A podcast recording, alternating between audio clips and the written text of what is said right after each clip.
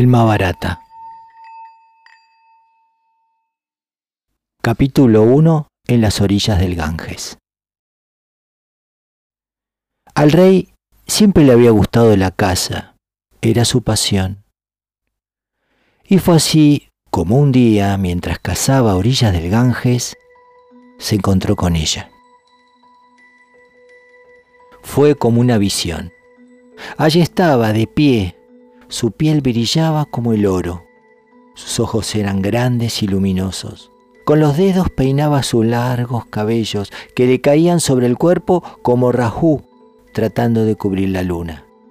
El rey quedó como paralizado, contemplándola absorto. Le parecía una ninfa que hubiera descendido de los cielos a la tierra para el deleite de sus ojos. Se le acercó y ella, al escuchar el ruido, giró y lo miró, y un destello hechizante iluminó su cara.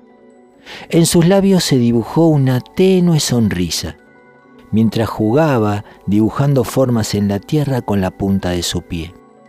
Un momento después volvió a levantar la mirada posando su vista en él, y el rey advirtió que a ella le gustaba su compañía.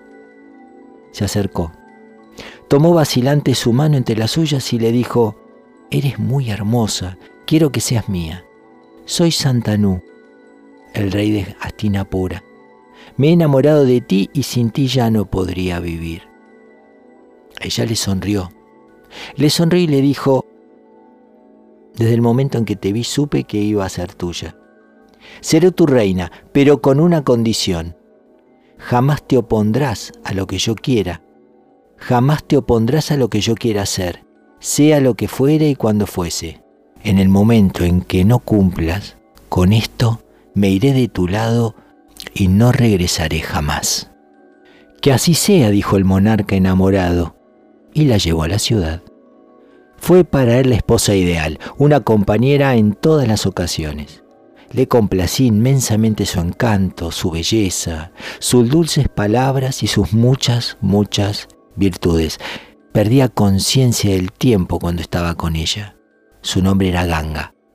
Pasaron los días y los meses, y en el transcurso del tiempo, Ganga concibió un hijo, un hijo del rey, el cual se alegró en gran manera, pues al fin había nacido un hijo heredero que iba a asegurarle la descendencia de la casta de los Pauravas ocupando en su día el trono. Se dirigió a toda prisa a los aposentos de la reina, pero se le informó que ella ya no estaba.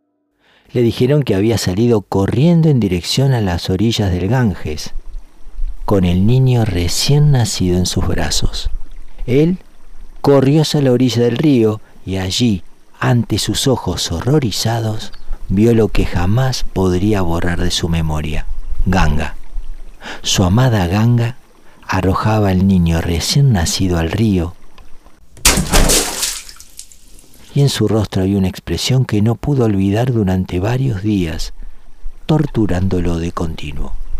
Ella, sin embargo, ofrecía el aspecto de haberse librado de una pesada carga. Él sentía deseos de preguntarle por qué, pero no podía hacerlo, pues se acordaba de lo que le había prometido en el momento de aceptarla como esposa. Esa misma escena volvió a repetirse un año más tarde. Y al siguiente. Y al siguiente año volvió a suceder lo mismo. Y así sucesivamente fue arrojando al río los siete primeros hijos del rey. El rey, sin embargo, permanecía en silencio. El amor, dicen, es ciego, pero no es exactamente así. El amor es un ojo extra con el que se ve tan solo lo que hay de bueno en el ser amado, permaneciendo ciego, ciego a todas sus faltas. Para el rey Ganga era toda su vida, pero igualmente poderoso era su deseo de tener un heredero. El rey ya no encontraba un momento de paz, y así pasó un año, hasta que el octavo hijo vino al mundo. Ganga otra vez corrió hacia el río con el niño entre sus brazos, y el rey enmudeció de furia y amargura. Ya no lo podía soportar más. y sin poder contenerse, corrió detrás de ella hasta que la alcanzó, la detuvo y por primera vez la recriminó. ¿Por qué actúas de un modo tan inhumano? le dijo. Ya no puedo soportarlo más. No entiendo por qué destruyes de esta manera a mis hijos. ¿Por qué lo haces? ¿Cómo es posible que una madre mate a su niño recién nacido? Por favor, dame este hijo. Ya no puedo guardar más silencio por más tiempo. Ganga tenía una extraña sonrisa en sus labios. Estaba triste y feliz al mismo tiempo. Dirigiéndose al rey, muy dulcemente le dijo, Mi señor, ha llegado el momento en que debo irme. Has roto tu promesa. Me iré inmediatamente este hijo nuestro vivirá. Me lo llevaré conmigo, pero te lo devolveré cuando llegue el momento. Le llamaré Devabrata. El rey la miraba atónito. No podía entender lo que le estaba diciendo. Lo único que entendía era que la mujer, que lo era todo para él, estaba a punto de abandonarle para siempre, solo porque le había pedido que no matase a su octavo hijo. Las únicas palabras que pudieron salir de sus labios fueron, ¿por qué me haces esto? ¿Por qué? ¿Por qué me haces esto? ¿Es que no ves que mi vida te pertenece y que no puedo vivir sin vos? No puedes irte y dejarme así, abandonado. En un tiempo me amabas y ahora en nombre de ese amor te imploro que no me dejes, por favor, por favor, no me dejes. En el hermoso rostro de Ganga apareció una expresión de dolor y le dijo, mi señor, ¿no entiendes que me voy porque debo hacerlo? Yo, Ganga, pertenezco a los cielos.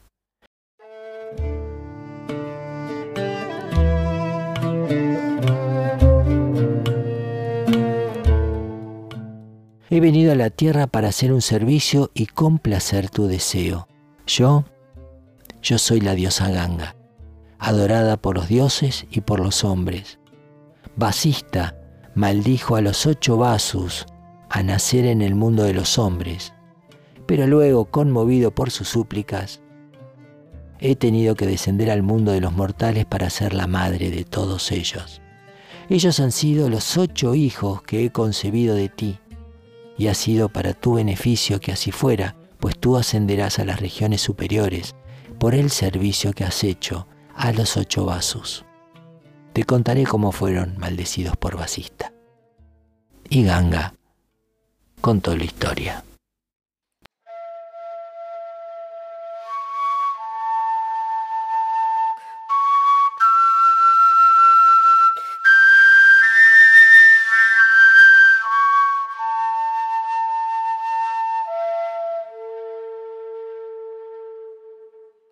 Un día fueron los vasos a la montaña con sus esposas y mientras vieron por el camino la ermita de Basista. Uno de ellos vio a Nandini, la vaca de Basista, que pastaba por allí. La divina belleza de su forma lo atrajo, llamando la atención de los otros acompañantes hacia aquel armonioso animal. Una de las esposas le pidió a su marido que la obtuviese para ella, a lo que él le respondió, ¿qué necesidad tenemos nosotros, los devas, de beber leche de vaca? Esta vaca le pertenece al sabio basista, dueño de todo este lugar. Es posible que un hombre se vuelva inmortal bebiendo leche de esta vaca, pero ¿qué beneficio nos reportaría a nosotros? Que ya somos inmortales. No merece la pena provocar la ira de Basista tan solo para satisfacer un capricho. Pero la esposa continuaba insistiendo. Tengo una compañera en el mundo de los mortales y es por ella que te lo pido. Podemos irnos con la vaca antes de que regrese Basista. Por favor, hazlo por lo que más quieras. Este es mi más profundo deseo. Finalmente, el esposo de la va sucedió, y entre todos los vasos cogieron a la vaca y se la llevaron con ellos. Cuando Basista regresó a la ermita, notó la falta de la vaca, pues le era imprescindible para sus rituales diarios, y usando el poder del yoga, enseguida vio todo lo que había pasado. La ira se apoderó de él y pronunció una maldición contra los vasos. El sabio, cuya única riqueza era su austeridad, los condenó a que nacieran en el mundo de los hombres. Cuando los vasos supieron que habían sido maldecidos, se arrepintieron, aunque ya era demasiado tarde, y recurriendo a la misericordia del sabio, le imploraron perdón. Basista les dijo, la maldición ha de seguir su curso. Aquel de vosotros que decidió coger la vaca vivirá en el mundo durante más tiempo, aunque en plena gloria. Pero los otros seréis liberados de la maldición en cuanto nazcáis. No puedo retirar mis palabras, pero de esta forma suavizaré vuestra maldición. Tras lo cual Basista depositó de nuevo su mente en la práctica de la austeridad y del yoga, cuyos efectos habían disminuido ligeramente por la ira. Los sabios que practican la austeridad adquieren el poder de la maldición, pero cada vez que usan ese poder, reducen su cúmulo de méritos. Los Vasus se sintieron aliviados y se acercaron a mí, la diosa Ganga, y me rogaron que fuera su madre y me pidieron que descendiera a la tierra para engendrarlos y arrojarlos inmediatamente al río en cuanto nacieran, liberándose así de la maldición. Por otro lado, tú en tu nacimiento anterior eras el gran rey Bisak. Una vez estabas en la corte de Indra, y al llegar yo me miraste con ojos de deseo y quisiste que fuera tuya. A los moradores del cielo no les gustó esto, y te enviaron a la tierra para nacer como el rey Santanú, el hijo de Pratipa. De este modo, nuestro amor se ha hecho posible y hemos sido felices. Mi Señor, no trates de detener la marea del tiempo, las cosas que han sido ordenadas han de suceder. Ni tú, ni yo, ni todos los dioses pueden alterar el orden de las cosas que han de suceder. Cuando el velo de la ilusión se aparta y se les permite a los ojos ver la verdad, nos damos cuenta de que los ojos no son suficientemente fuertes para resistir su presencia. Lo mismo le ocurría al rey. Ganga, la diosa de los cielos, pensó que era adecuado jugar el papel de esposa suya, pero Santanu, un mero mortal, no era lo suficientemente fuerte para sobrellevar tal honor. Su mente rechazaba enfrentarse a la verdad. Se quedó como mudo cuando escuchó lo que Ganga le había dicho. Era demasiado, demasiado para él.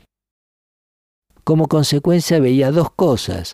La primera era que Ganga le abandonaría para siempre. La segunda, que ahora tenía un hijo, el cual podía ocupar el trono para perpetuar el nombre de los Pauravas. A Ganga le resultaba fácil adivinar las emociones que pasaban por la mente Santanú, y con una mirada de amor y compasión se dirigió al rey, diciendo, Mi amado, por favor, no te apenes, cuidaré muy bien de nuestro hijo. Será un gran hombre. Será el mayor de todos los Pauravas que hasta ahora han ocupado el trono de la raza de la luna. Después de decir esto, Ganga desapareció ante sus ojos.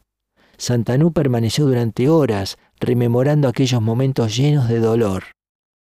Y después de algún tiempo, emprendió camino de regreso a su casa, con una expresión de resignación, pues sabía que era únicamente la soledad lo que le estaba esperando.